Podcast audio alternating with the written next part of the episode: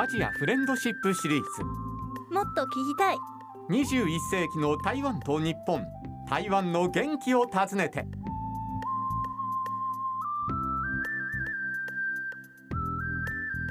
皆様いかがお過ごしでしょうか？台湾大好きアナウンサーの山本直也です。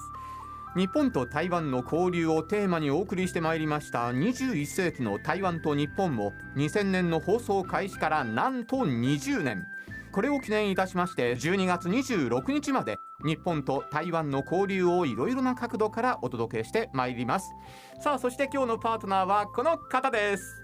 大家好皆さんこんにちは。AKB48 的チムフォー台湾出身のマチャリンです。よろしくお願いします。よろしくお願いしおます。願いしますもうね12月になったんですがはい。台中出身のマチャリンさんとすると日本の冬結構寒いんじゃないですか？寒いんですよすごく。でももう慣れました。慣れましたか？はい。どうですか？冬の楽しみとか見つけました？えー、冬の楽しみですか、えっとね。日本人だとお鍋だったりとかスキーだったりとかねいろいろあるんですけれど温泉だったり。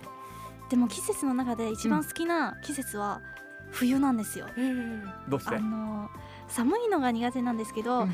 12月生まれという う？ん冬生まれなので冬が一番好きなんです、えーじゃあ雪も好き？好きなんですよすごく。台湾ではないんですけど日本に来て初めて雪を見てすごく興奮しましたね。ワクワクします。か。はい。はい。今日もねどうぞよろしくお願いいたしおます。願いします。えーそしてお楽しみプレゼントもございますので皆さんも最後までどうぞお付き合いよろしくお願いいたします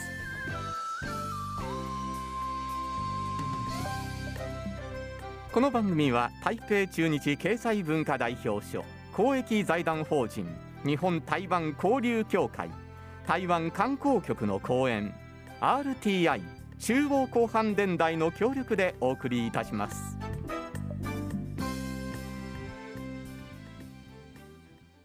さて今ですねあの日本ではアニメの「鬼滅の刃」の劇場版が大ヒットしてるんですよね。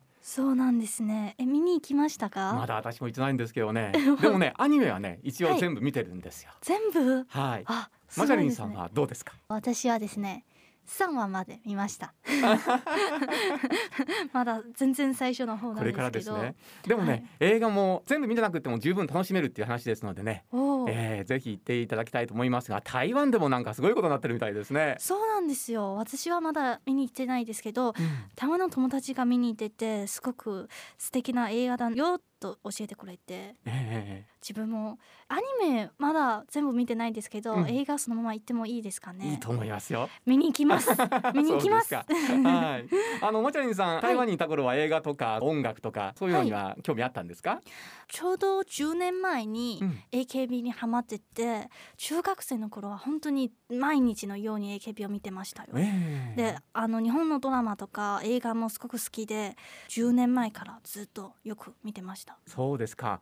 まああの日本のねエンタメともいえる AKB をね楽しんでいたということなんですが、まあ台湾でそういったことが親しまれていたからこそこうやって私はねマチャリンさんとお会いできたんだということで 嬉しく思うんですけれども、最近はですね台湾のエンタメもかなり日本で存在感を増してきているんですよ。おということで、今日はですねそんなエンタメを含めた台湾ポップカルチャーについてお届けしてまいりたいと思いますそれではお客様をご紹介しましょうジャーナリストで大東文化大学特任教授の野島剛さんです。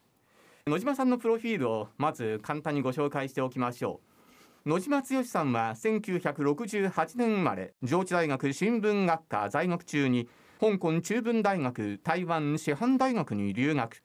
卒業後は朝日新聞社に入社され政治部台北支局長あえら編集部などを歴任された後2016年からフリーに。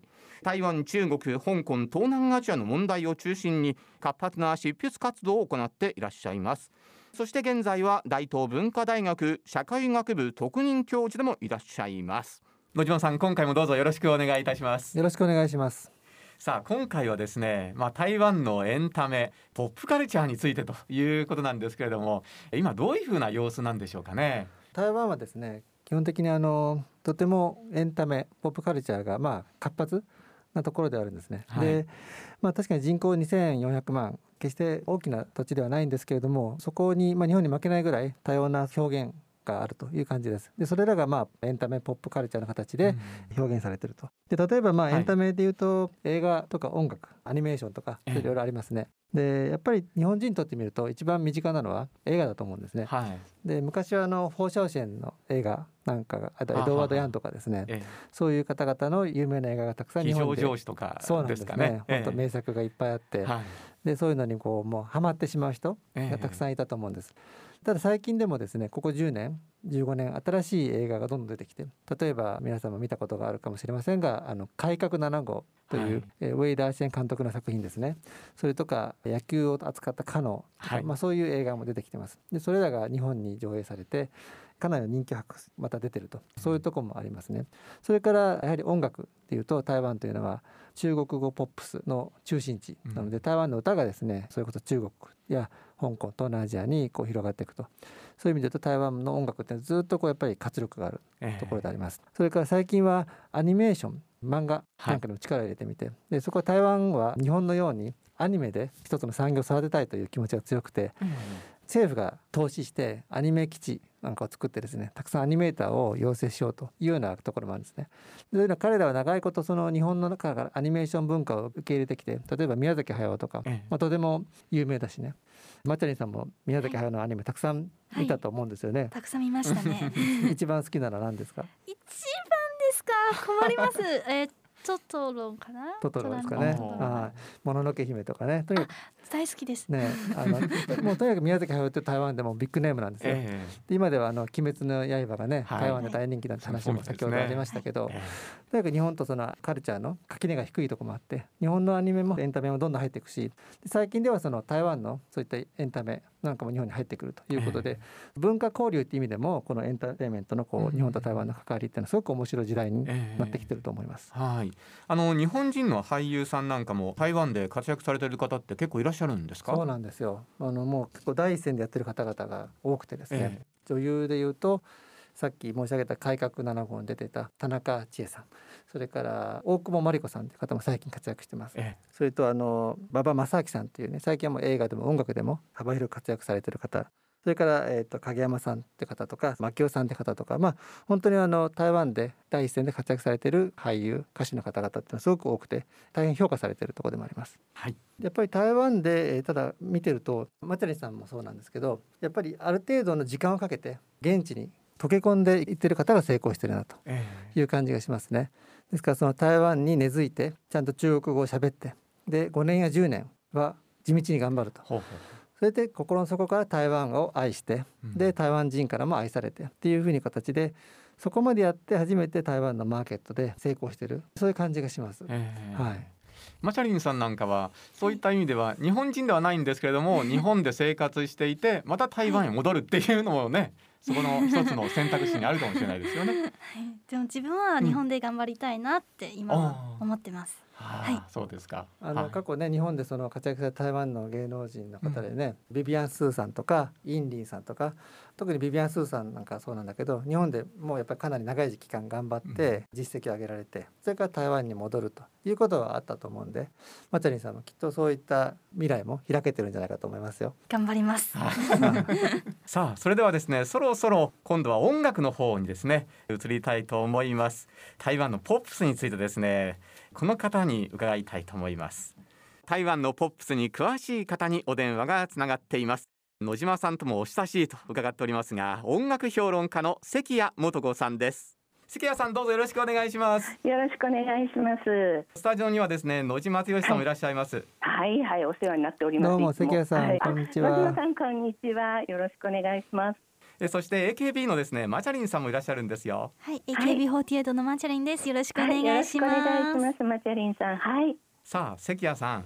まず最初に台湾ポップスにですねどうしてそう興味を持たれたのかそのあたりから伺いたいんですけれどもい。かがでしょうか？はい、あのね私もともと音楽の仕事はしてたんですけれどもレコード会社の方に誘われてね90年代の最初ぐらいに台湾に行ったんです。台北に。はい。その時にねすごく台北のね雰囲気がね気に入っちゃったっていう感じがまずね。街の雰囲気ということですか？そうですそうです、ええ。それでとにかく空気がやっぱりどっか南国っぽくてその頃なんて地下鉄もないですよね。えででもねなんかこう街の雰囲気が気に入ってしまったんですね。ええ。それで音楽のやっぱり仕事をしてますので早速レコード屋さんにこうちょちょっと行ってもちろん何にも分かりませんので、えレコード屋さんにもうとにかく CD いっぱい買うから選んでって言ってそれで何十枚か買って帰って聞いたらええ。これは面白いぞと思ったんです。はい、ええ。30最初に聞いた時にははい。どういうふうな衝撃だったんですか、やっぱりね割と女性ですからはい、好きな人が一人できたみたいなそういう好きなアーティストが見つかった。はい、はいでローターヨーという人なんですけれども、ええもう台湾のねボブ・ディランって言われてる人でこの人に会いたいインタビューしたいと思って、ええそれ以外にも本当に綺麗な声美しいメロディーとかにもすごく惹かれました。あ他あ、まあ、あの野島さんもですね、うんうんとうなずいてらっしゃるんあですよ本当。ですか？僕はですね90年代に台湾のポップスにハマったんですけど、はい。最初に好きになったのがアーメイジャン・ホイ・メイあだったんあ、ですねいいですよまあね。はい。95年ぐらいにデビューしたと思うんですけど僕も彼女一筋で、あ、そうは、ないんですか。もうかあのカラオケの歌だったら多分30曲ぐらい彼女の歌を歌います。今度ぜひ聞かせてください。あの本当にチャン・ホイメイはやっぱり出てきた時に台湾のねポップスシーンがくり返ったんですよね。うんそのくらい大きな存在で、日本でも台湾の安室奈美恵さんとか紹介されたり、うんうんうんはいしてたのを覚えてますけれども、うん今やもう大御所ですね。そうですね。どうなんでしょう？改めて伺いたいんですが、台湾ポップスのその魅力っていうのはどういうところにあるんでしょうね？はいやっぱりあの九州ぐらいのね小さな島ですけれども本当に多彩で多様な音楽があって、で今やですね中国語を使う文化圏の中心地って言っていいほど質の高い音楽を作っていることだと思います。えですごくみんな自分自身の表現をしたいと思って音楽を作っているので社会的なメッセージなんかもありますしえうん。とても面白いですね非常に主張がはっきりしているし、うん。はい。割とそういう主張がこう強く出る曲が多いんですか？そうですね、ええ。あのアーティストがねやっぱり自分の立ち位置みたいなものをものすごくちゃんと分かっていて音楽で表現したいから表現するっていうアーティスト多いと思います。ええ。野島さんそれはやっぱり感じられますか？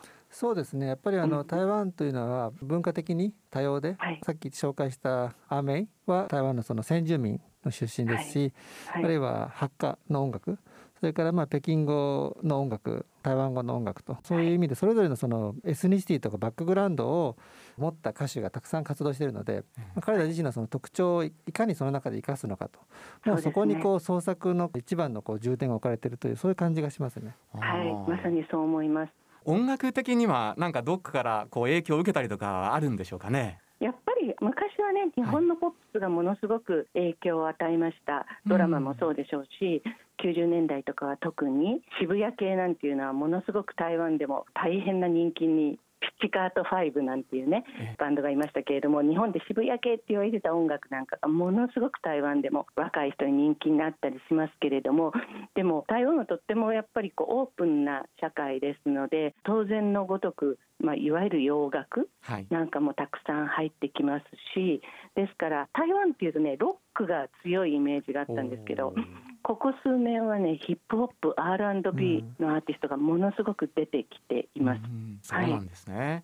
はいマチャリニさんはどういうジャンルの曲がお好きですか？えー、でもさっきおっしゃったアーメイさんの曲もええよく聞いてましたね。あそうなんですね。はい、はいすごくなんか歌声の脱迫力、うんなんていうんですか？爆発力はいすごくて、私もよく聞いてました。うん、わかります。はい。さあここでですね関谷さんからおすすめのアーティストをね教えていただきたいと思うんですが。はい。私ねやっぱりぜひさっき野島さんが先住民のアーメイというはいアーティストをが好きだとおっしゃいましたけれどもその後輩と言っていいかもしれません、うんやっぱり先住民の女性シンガーでアーバオという人をご紹介したいと思いますはい。彼女はその先住民の中でもパイワン族という民族なんですけれども、えー、と新しいアルバムとかねパイワン語で歌ってるんです。ええ。だから中国語しかわからない人たちは基本的に何歌ってるかわからないぐらいのえなんですけれどもサウンドがとっても洋楽的なものと先住民的なものをうまくね融合させてる素晴らしいアーティストであり、ええ。アルバムであるんですけれどもなんで彼女を今選んだかというとですね、はい。10月の3日にゴールデンメロディーアワードという金曲賞というですね台湾の本当に権威ある音楽賞で3つ賞を取ったんです。これすごいことで。ええ。で先住民のベストアルバムとベストソングとすべてのアルバムからのベストアルバム賞を取ったんです。さあ野島さん今後のですね日本と台湾とのこのエンタメあるいはそういうポップカルチャーを通しての交流というのはどういうふうになっていくんでしょうかね？はい、私はあのこの分野とても希望が大きいところだと思うんですね。というのはやっぱり日本と台湾の間というのは過去経済交流というのが中心だったと思います。しかしながら最近あの若い人でも台湾に関心がある台湾が好きだという人がだんだん日本でも増えてきている。やっぱり彼らにとってみるとこういうエンタメポップカルチャーというのはとても入りやすいところだと思うんですね。はい。ですからやっぱりそういうところから台湾を好きになっていくうん台湾のエンタメが気に入ったのでじゃあ台湾に留学してみようかっていう若者もきっと増えてくると思います。一方もともと台湾の方々もとても日本に関心が深いですから日本のエンタメやポップカルチャーにも造形が深いと。そういう意味で言うとその両方の間で文化交流っていうものの垣根がこうすごく低くなって、うん。その文化あるいはエンタメとかそういうのを通して新しい日体の交流の道が開けてくると思うんですね。私はやっぱりそのそういう中でとても大事なのがやっぱり日本の人材が台湾に行って活躍すること。それから台湾の人材が日本に来て活躍するということ。そういうところがあってあ台湾の方も日本のアートシーンとかその芸能界でこんな頑張ってるんだっていうのを、まあ、ちゃんと見ることでさらに台湾に関心を持つと。うん。まあ、そういう意味で言うとマチャリンさんは新しいね日体文化交流のまあ象徴シンボルね、ええ。そんな感じにもうすでになってるしこれからますますねなっていかれるようなそういう期待がもう大きいなと思います。はい。ますますの交流が活発化することを本当に期待したいですね。はい。頑張ります。頑張ります声が小さい。できるように頑張ります。はい。さすが教授先生だけのことあり。ますねはい、ということで今回のゲストはですね大東文化大学特任教授の野島剛さんでした。どうもありがとうございました。どうもありがとうございましありがとうたございました。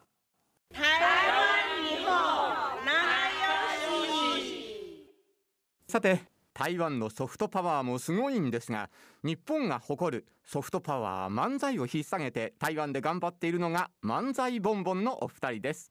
台湾では日本ロスの方も多くいらっしゃると聞いているんですが漫才も人気が高まるといいですね。さあその漫才ボンボンのお二人と電話がつながっています。太田さんミキさん。どうもーいいはまずボンボンです。お願いします。どうもこんにちは今日もよろしくお願いしますお願いします。えー、今の台北の状況というのはどんな感じですか？そうですね。あのコロナもある程度収まっていて、ちょっと前に見たニュースで国内感染者は200日ゼロっていうのを見ました。おお素晴らしいですねそうですね。すごいですね。ええということはもうほとんど心配しなくてもいいような感じになってるんでしょうかね？まあそれでもやっぱみんながコロナへの意識を忘れていないので、うん、バスに乗ったり電車に乗ったりするときはマスクをしているっていうのがええ大きいのかなって思います。ああそうですか。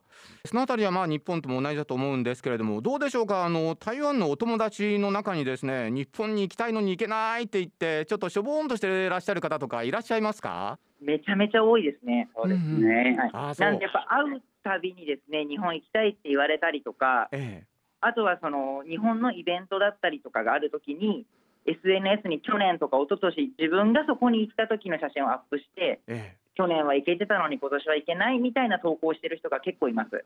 ああそうなんですね。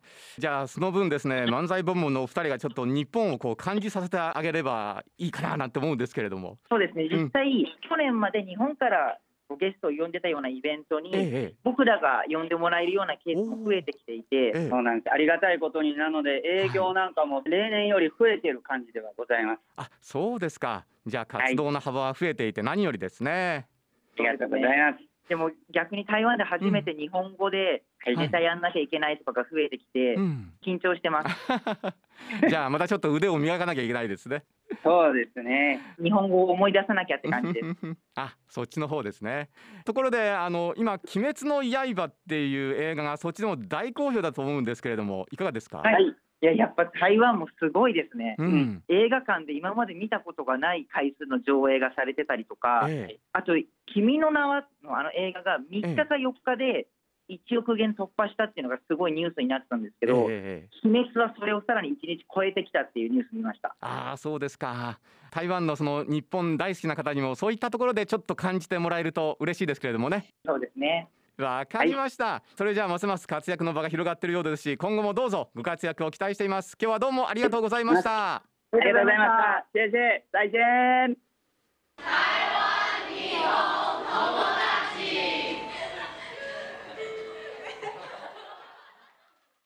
今回は台湾のエンタメについてお届けしてまいりましたがその締めならこの方しかいないということで直木賞作家の東山明さんとお電話がつながっています。東山明です。対日友好番組20周年おめでとうございます。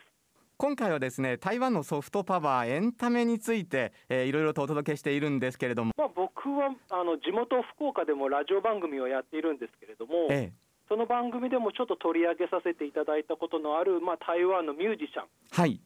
ロアン・タン・アシャンというのがいます、はい。えーロアンっていうのは乱れるっていう字ですね。えタンっていうのはギターを弾くのを弾く。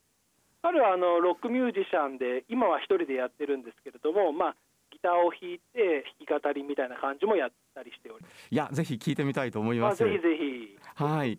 あの台湾の音楽はよく聞いてらっしゃるんですか？そうですね、まあ、台湾に帰るとどうしても僕の場合は CD ショップに足を運ぶことが多いのでそこで、えーちょっと目についたものを買って帰ってきて聞いたりしてます。うん。台湾音楽の特色みたいなもの何かありますか？あーこれ僕常々思ってるんですけど台湾音楽の特色っていうのは多分ノスタルジーじゃないかなと思います。はあはあはあは。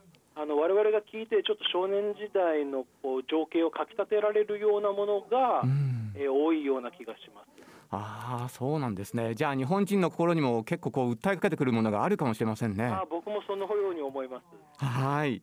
そんな東山さん作家だけではなくてですね今お話があったように音楽それからラジオ DJ としてもご活躍さらにはお酒の文化にも詳しいというふうに伺っているんですけれども はい。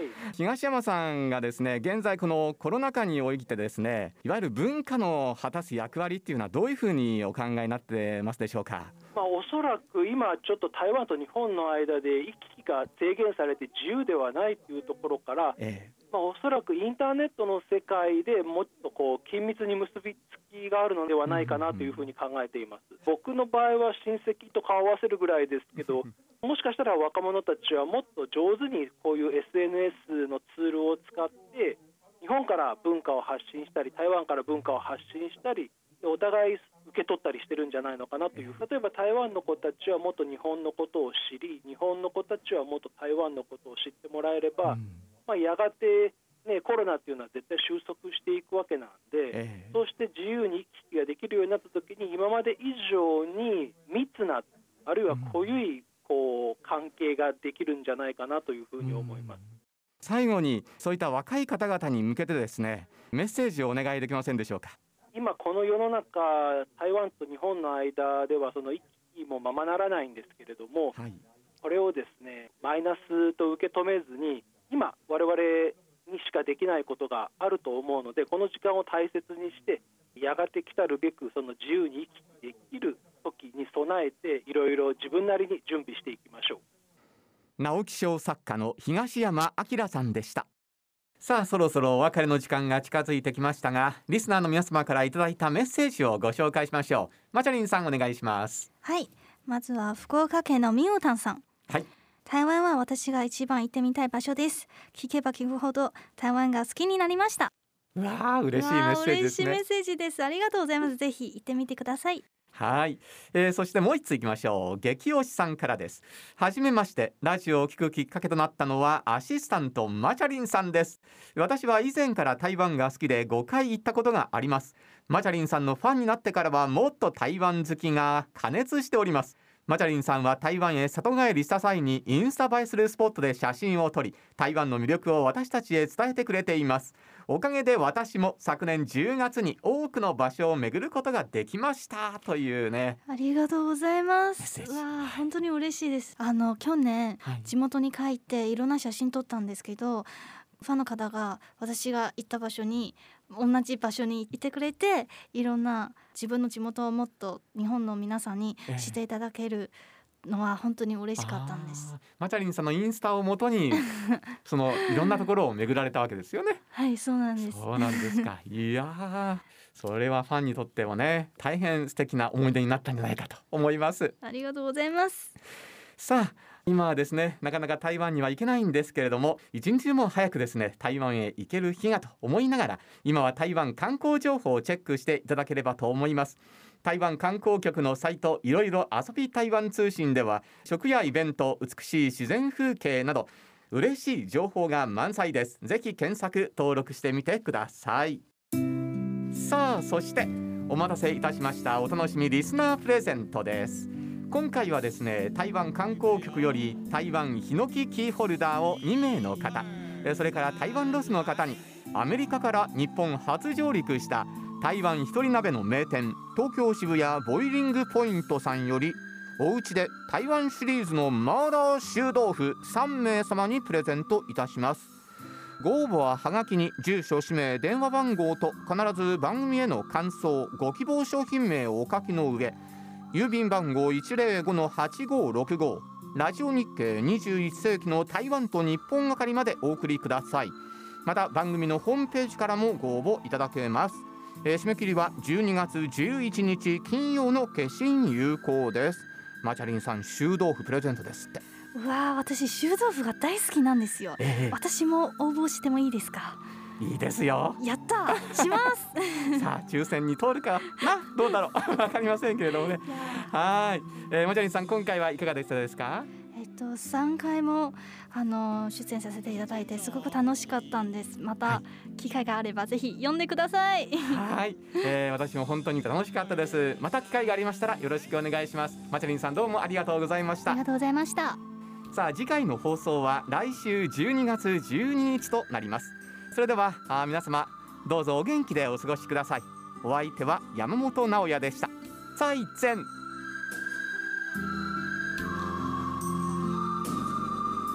この番組は台北中日経済文化代表所公益財団法人日本台湾交流協会台湾観光局の講演 RTI 中央広範電台の協力でお送りしました。